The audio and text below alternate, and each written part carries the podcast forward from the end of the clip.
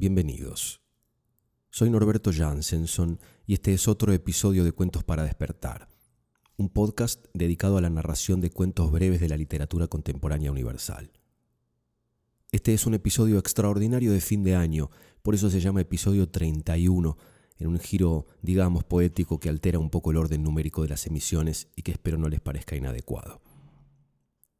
El primer cuento de hoy es del gran escritor Hans Christian Andersen, poeta y dramaturgo fracasado, intento de bailarín y cantante de ópera, nacido en 1805 en Dinamarca, se hizo famoso por sus cuentos de hadas, bastante complejos y oscuros hay que decir, que en algún momento de la historia se empezaron a adaptar para niños. Andersen contaba con su propia voz los cuentos que escribía, y los escribía prolíficamente a pesar de que los despreciaba. El cuento que elegí alusivo al último día del año en que se va a publicar este episodio, lleva por título La niña de los fósforos. ¡Qué frío hacía! Nevaba y comenzaba a oscurecer. Era la última noche del año, la noche de San Silvestre. Bajo aquel frío y en aquella oscuridad pasaba por la calle una pobre niña descalza y con la cabeza descubierta. Verdad es que al salir de su casa llevaba zapatillas, pero ¿de qué le sirvieron?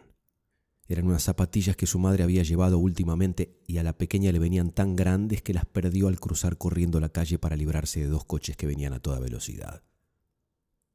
Una de las zapatillas no hubo medio de encontrarla y la otra se la había puesto un mozalbete que dijo que la haría servir de cuna el día que tuviese hijos. Y así la pobrecilla andaba descalza con los desnudos piecitos completamente amoratados por el frío en un viejo delantal llevaba un puñado de fósforos y un paquete en una mano. En todo el santo día nadie le había comprado nada, ni le había dado un mísero chelín. Se volvía a su casa hambrienta y medio helada, y parecía tan abatida la pobrecilla. Los copos de nieve caían sobre su largo cabello rubio, cuyos hermosos rizos le cubrían el cuello, pero no estaba ella para presumir. En un ángulo que formaban dos casas, una más saliente que la otra, se sentó en el suelo y se acurrucó hecha un ovillo. Encogía los piecitos todo lo posible, pero el frío la iba invadiendo y por otra parte no se atrevía a volver a casa pues no había vendido ni un fósforo ni recogido un triste céntimo. Su padre le pegaría, además de que en casa hacía frío también.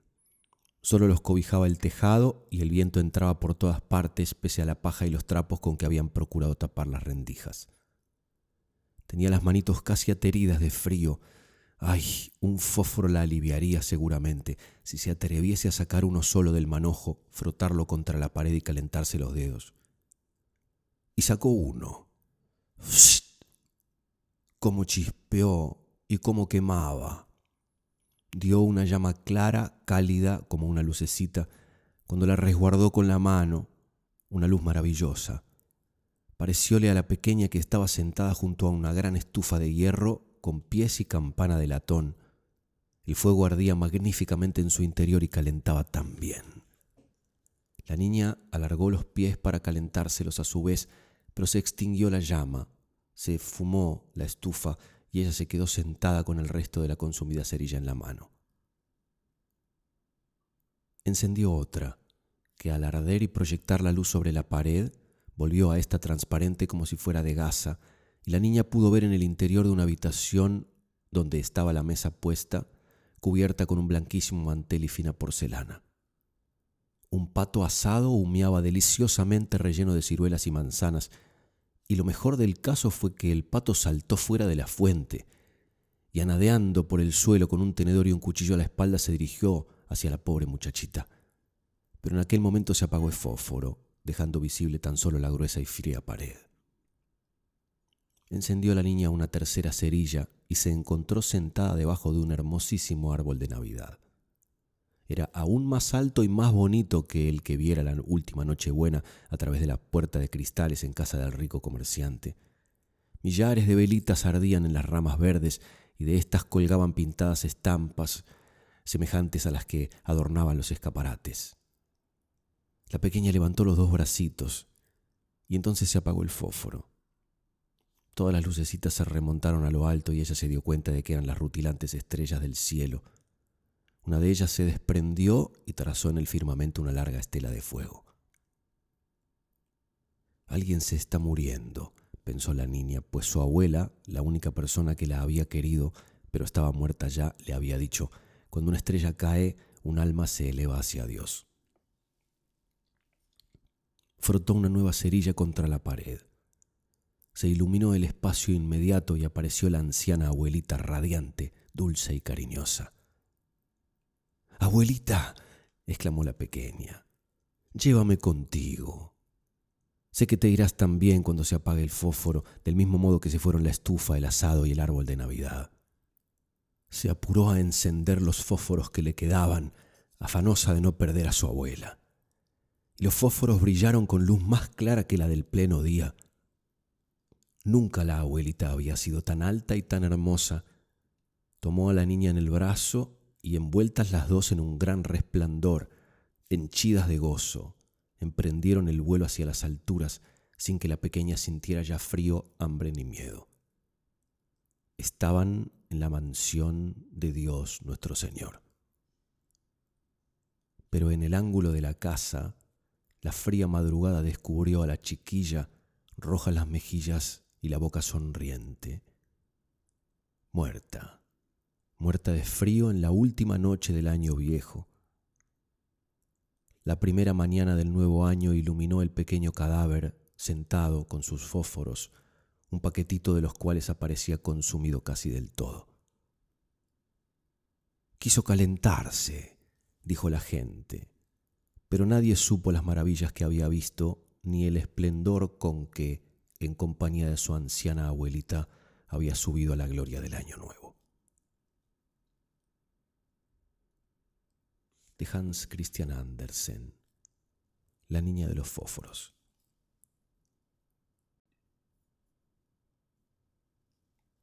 El segundo relato de hoy es de mi autoría y está publicado en el libro Mano a Mano René y yo, en el que comparto los secretos y enseñanzas de mi maestro, el gran ilusionista y experto en cartas argentino René Lavand, a lo largo de 25 años que duró nuestra relación.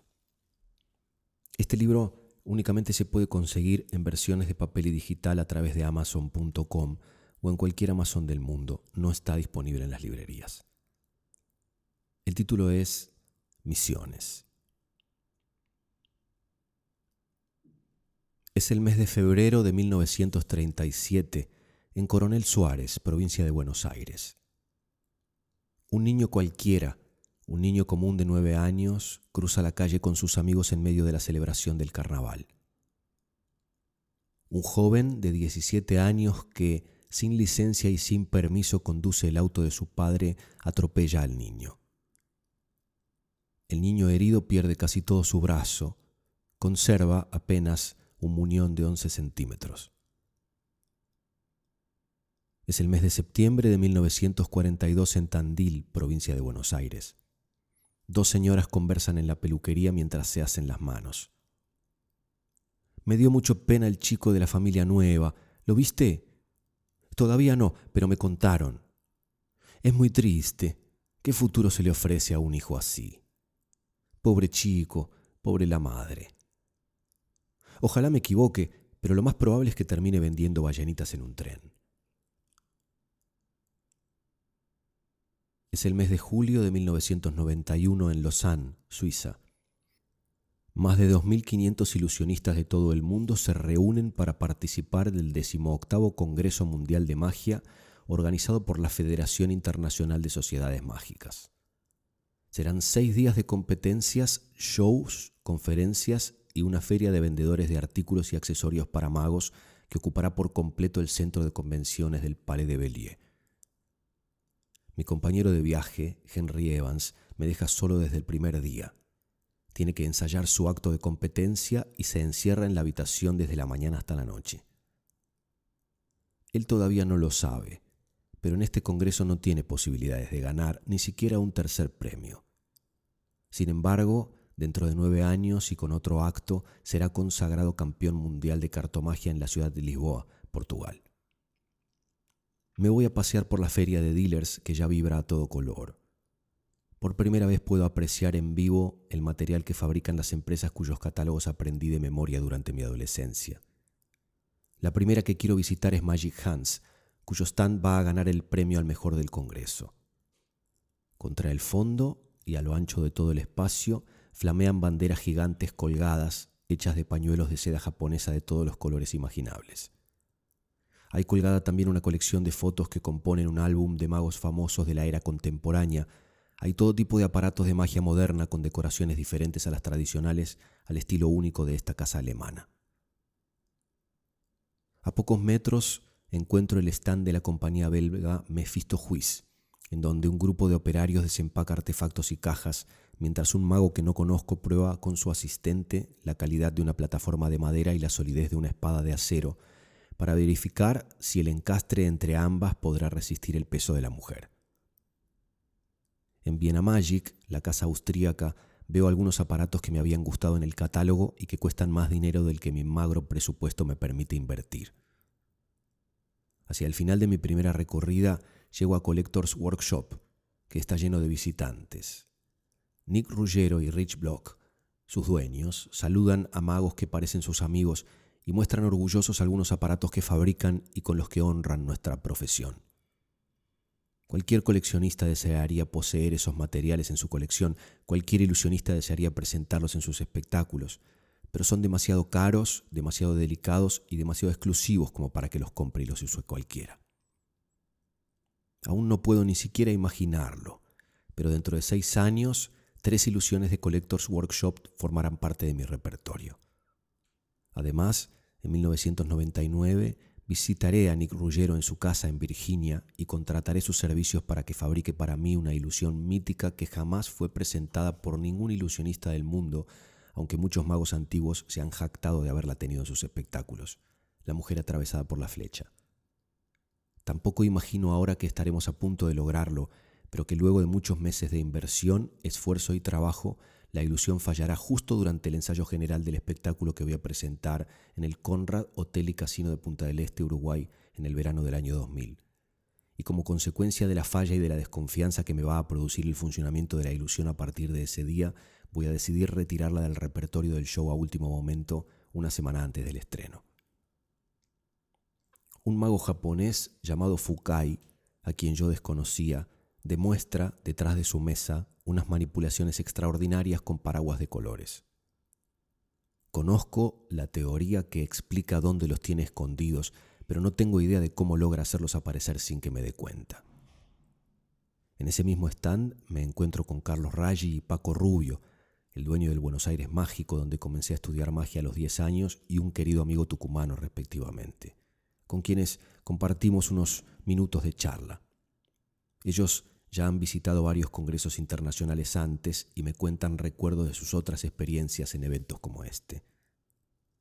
Me llevan a ver las competencias de magia de cerca. El tercer competidor se llama Leonard Green. Nadie lo conoce. Es un hombre de alrededor de cincuenta y pico de años, muy mal vestido, con anteojos culo de botella, que no habla bien y parece un empleado de oficina. Sin embargo, es un prestigioso cirujano sueco que, aunque aún lo ignora, dentro de unos años le regalará y colocará una prótesis de última generación a una artista cuya mano izquierda estrechará por primera vez dentro de dos días en un pasillo de este mismo palacio. Luego del primer minuto de su actuación, muchos en la platea nos miramos sorprendidos. No podemos creer lo que este hombre hace con los naipes. Luego del minuto cinco, ya sé que soy testigo de un momento histórico en nuestra profesión el nacimiento de una nueva estrella. Siento la certeza de que estoy frente al próximo campeón mundial de cartomagia de este Congreso y frente a un artista infrecuente capaz de sorprender en cada movimiento a sus propios colegas. Al final de su acto, la ovación de pie dura muchos minutos. Todos somos magos y todos estamos conmovidos ante el que ha sido uno de los mejores actos que hemos visto en nuestras vidas. Esa noche cuando llego a la habitación del hotel, le digo a Henry Evans que ya vi al inminente campeón de la categoría en la que él va a competir. Se ríe, siempre se ríe, y esa es una de sus mayores virtudes. Pero nota mi seguridad e intuye, y esa es otra virtud suya, que lo que le acabo de decir no es una profecía, sino la expresión de un hecho concreto. Es el día 2. Lo primero que entro a ver es una conferencia de un mago francés llamado Pierre Brama, a quien no conozco. Su conferencia es sobre magia con monedas. Su especialidad, una floritura. Arroja 16 monedas al aire, 8 con cada mano, y logra que las monedas vuelen formando un semicírculo, un arco perfecto sobre su cabeza, den la sensación de quedarse suspendidas en el aire y luego vuelvan a caerle en las manos, ocho monedas en la mano derecha, ocho monedas en la mano izquierda. Sin trucos, únicamente con habilidad. Explica en detalle cómo se hace, pero todos los presentes, desde los más hábiles hasta los menos prodigiosos, intuimos que ninguno será capaz de hacerlo como él. En la competencia de escena veo, luego de varios actos olvidables, a un español llamado Juan Mayoral. Presenta un acto romántico completamente musical que parece salido de una película de efectos especiales, con técnicas muy novedosas y un lirismo raro de encontrar en una competencia de magos. Recibe una ovación de pie larga y emocionante durante la cual comentamos que es imposible que este hombre no se convierta en el nuevo campeón mundial de la categoría Stage Magic encuentro en la feria un efecto que me llama la atención. La mano de Cleopatra, creado por un mago llamado Tony Lackner y fabricado por un alemán Harold Voigt, que me lo muestra personalmente en su exclusivo stand, Sauber Central. Una manito pequeña, una mano derecha hecha de resina, cuyo dedo índice señala hacia adelante, se encastra sobre un pedestal con forma de pirámide alrededor del cual se colocan dos naipes boca abajo, entre los cuales se encuentra el naipe elegido previamente por un espectador. Se hace girar velozmente la mano sobre la pirámide y la mano va perdiendo fuerza y gira cada vez con más lentitud hasta que se detiene a señalar justo una carta que resulta ser la elegida. Es una mano mágica. La compro sin dudar. Es la tarde. Voy a ver la gala de magia de cerca. David Williamson me hace reír como hace mucho tiempo no me reía. Luego sale otro mago, a quien yo he visto antes en televisión. No se parece a los demás. Dice que nos va a mentir, pero que nos va a mentir lo justo y necesario, porque las reglas del arte lo amparan. Durante su acto comparte una cita. Picasso, el genio del siglo pasado, dijo, la única misión del artista es convencer al mundo de la verdad de su mentira. La amenaza es real. Tiene olor a pan quemado y una textura como de piedra, traicionera, resbaladiza, desgastada por el agua. Pero no va a venir nadie, ni a responder ni a preguntar. Nadie va a señalarnos con el dedo, no va a venir un señor con una bolsa a llevarse a los chicos que no comen la comida. No hay allá arriba un barbudo que lo sabe todo. No hay atajos. Mi tía Pelu no se fue de luna de miel, ni a Europa ni a Verazategui. Se murió. La secuestraron, la torturaron y se murió. Y a mi petete también lo secuestraron y también se murió. Y el petete que me trajeron parecía más lindo, pero era más feo porque tenía unos ojos vidriosos, ausentes, tenía un corazón de telgopor que no sabía latir.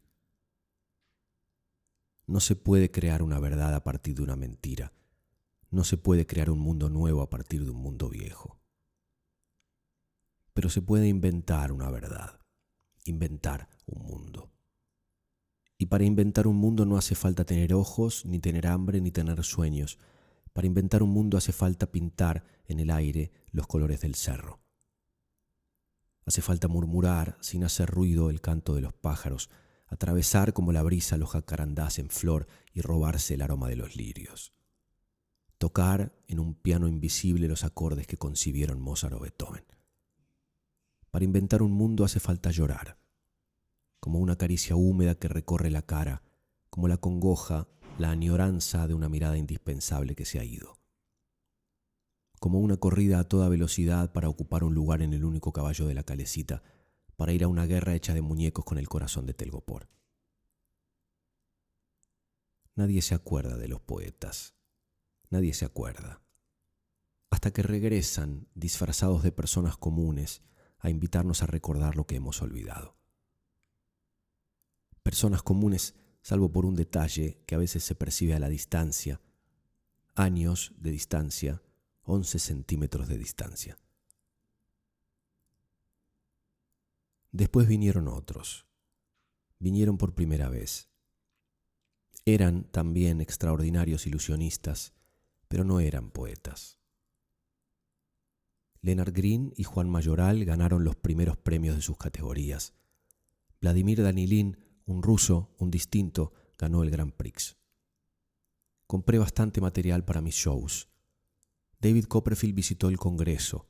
Caminó por los pasillos mirando con desdén a su alrededor hasta que le presentaron a un mago que no se parece a los demás. Es el mes de abril de 1992 en la ciudad de Buenos Aires.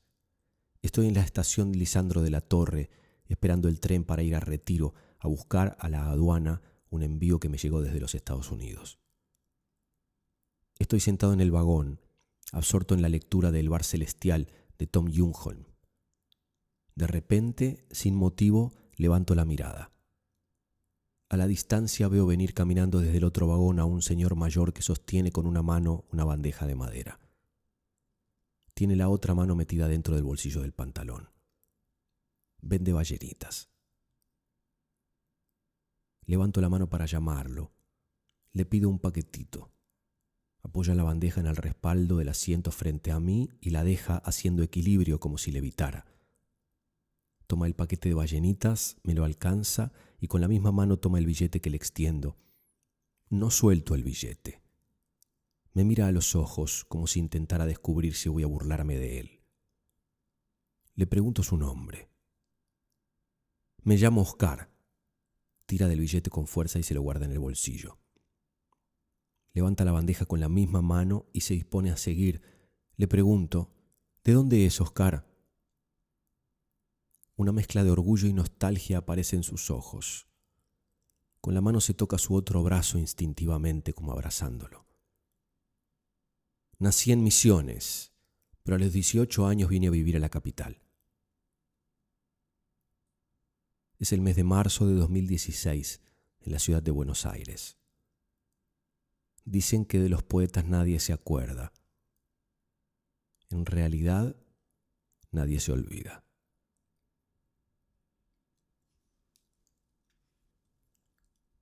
de mi libro Mano a Mano René y yo, en el que cuento los secretos que me compartió a lo largo de 25 años mi maestro René Lavand, el capítulo cuyo título es Misiones.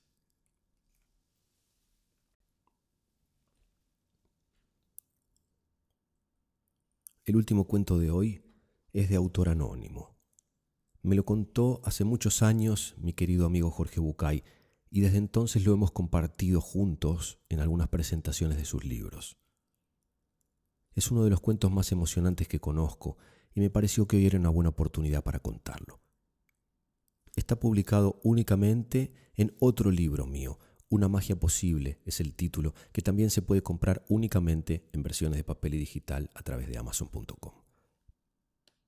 El título es Las cintas azules. La maestra decidió agasajar y desafiar a sus alumnos el último día de clases.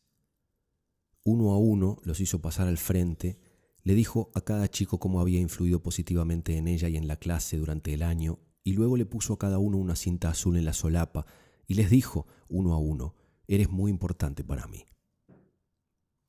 Cuando todos estuvieron sentados otra vez, la maestra pasó banco por banco y le entregó a cada chico tres cintas más.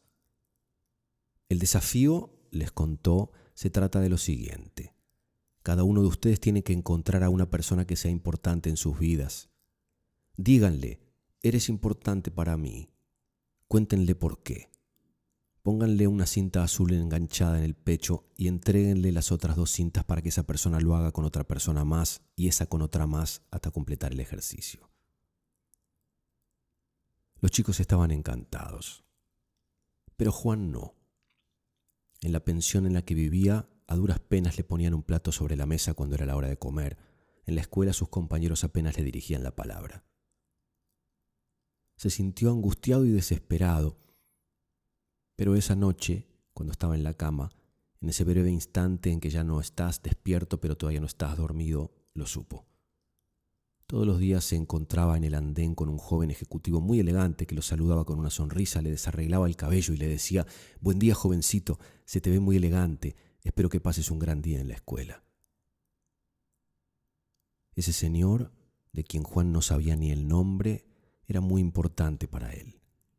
Era la única persona que le hablaba sin obligación, que le sonreía y lo hacía sentir que era alguien, que estaba vivo y que no estaba todo perdido. Al día siguiente estuvo esperando en el andén desde muy temprano.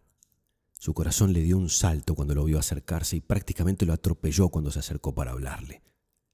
Le habló rápido, casi sin respirar. Señor, le dijo, usted no me conoce y yo no sé su nombre, pero quería decirle que usted es muy importante para mí. Tengo que ponerle una cinta azul en el pecho, es un ejercicio que nos dio la maestra, y tengo que darle dos cintas más, no me haga preguntas. Usted debe darle una cinta a alguien que sea importante para usted y pedirle a esa persona que le dé la otra cinta a alguien que también sea importante. Por favor, hágalo. Tengo que completar el desafío para la escuela. Juan se bajó del tren sintiéndose feliz, pero Francisco se quedó preocupado. Él sabía exactamente a quién debía darle la cinta, pero también sabía que no iba a ser un trabajo fácil de llevar a cabo. Pidió una reunión con su jefe apenas llegó a la oficina. Se la dieron para las nueve y media de la noche.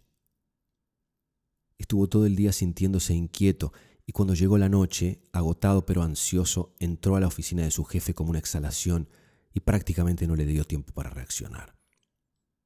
Señor, necesito decirle algo y pedirle un favor. Por favor, no me interrumpa y déjeme terminar. Usted es muy importante para mí ha sido probablemente y sin saberlo, y también sin quererlo, como un padre. Me ha enseñado todo lo que sé, me ha guiado por el camino, me ha ayudado a atravesar todo tipo de obstáculos y por todo eso le estoy muy agradecido. Tengo que ponerle esta cinta azul en el pecho y darle esta otra. Usted tiene que ponérsela a alguien que sea importante para usted. Por favor, señor, tiene que hacerlo. Es indispensable para que un muy buen amigo mío pueda completar su trabajo. Disculpe por haberlo molestado, Gracias por su tiempo, que tenga buenas noches.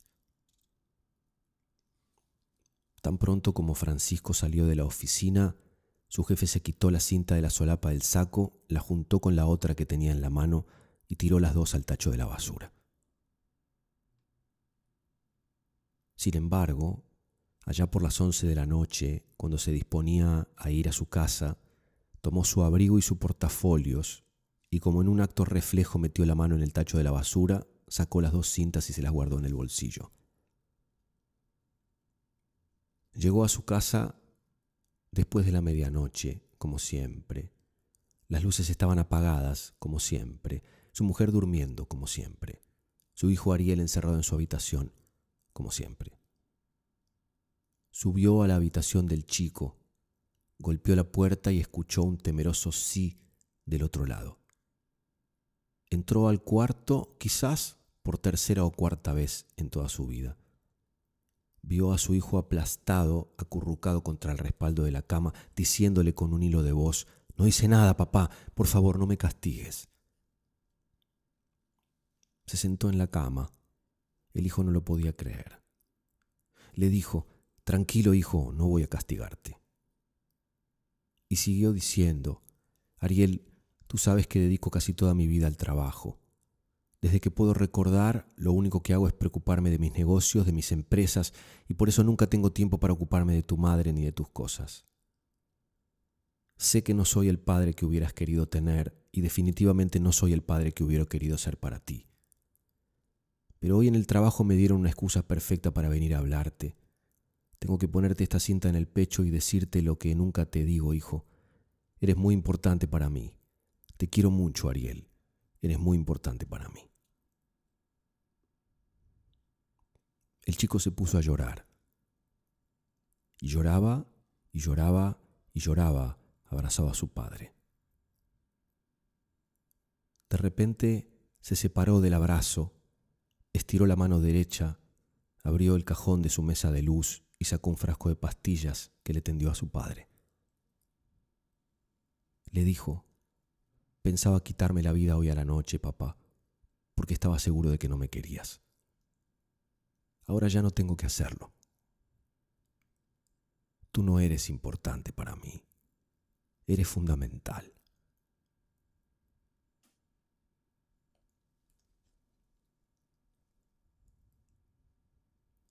De autor desconocido, publicado en mi libro Una magia posible, el cuento Las cintas azules. Hoy tenía ganas de regalarle a cada uno de ustedes tres cintas azules simbólicas. La primera de ellas va prendida en el corazón.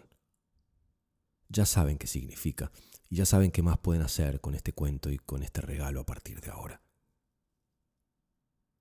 Se termina otro año hoy.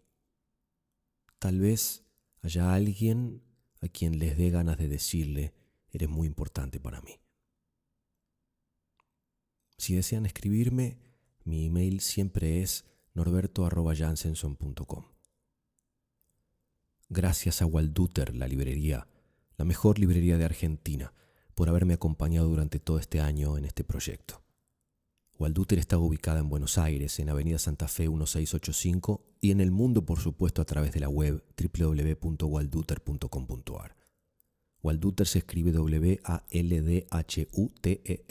walduter.com.ar. Un catálogo impactante de libros nacionales e importados y un servicio de libros importados a pedido sin complicaciones ni trámites raros. Gracias a todos. Nos encontramos en el próximo episodio ya en el año 2019.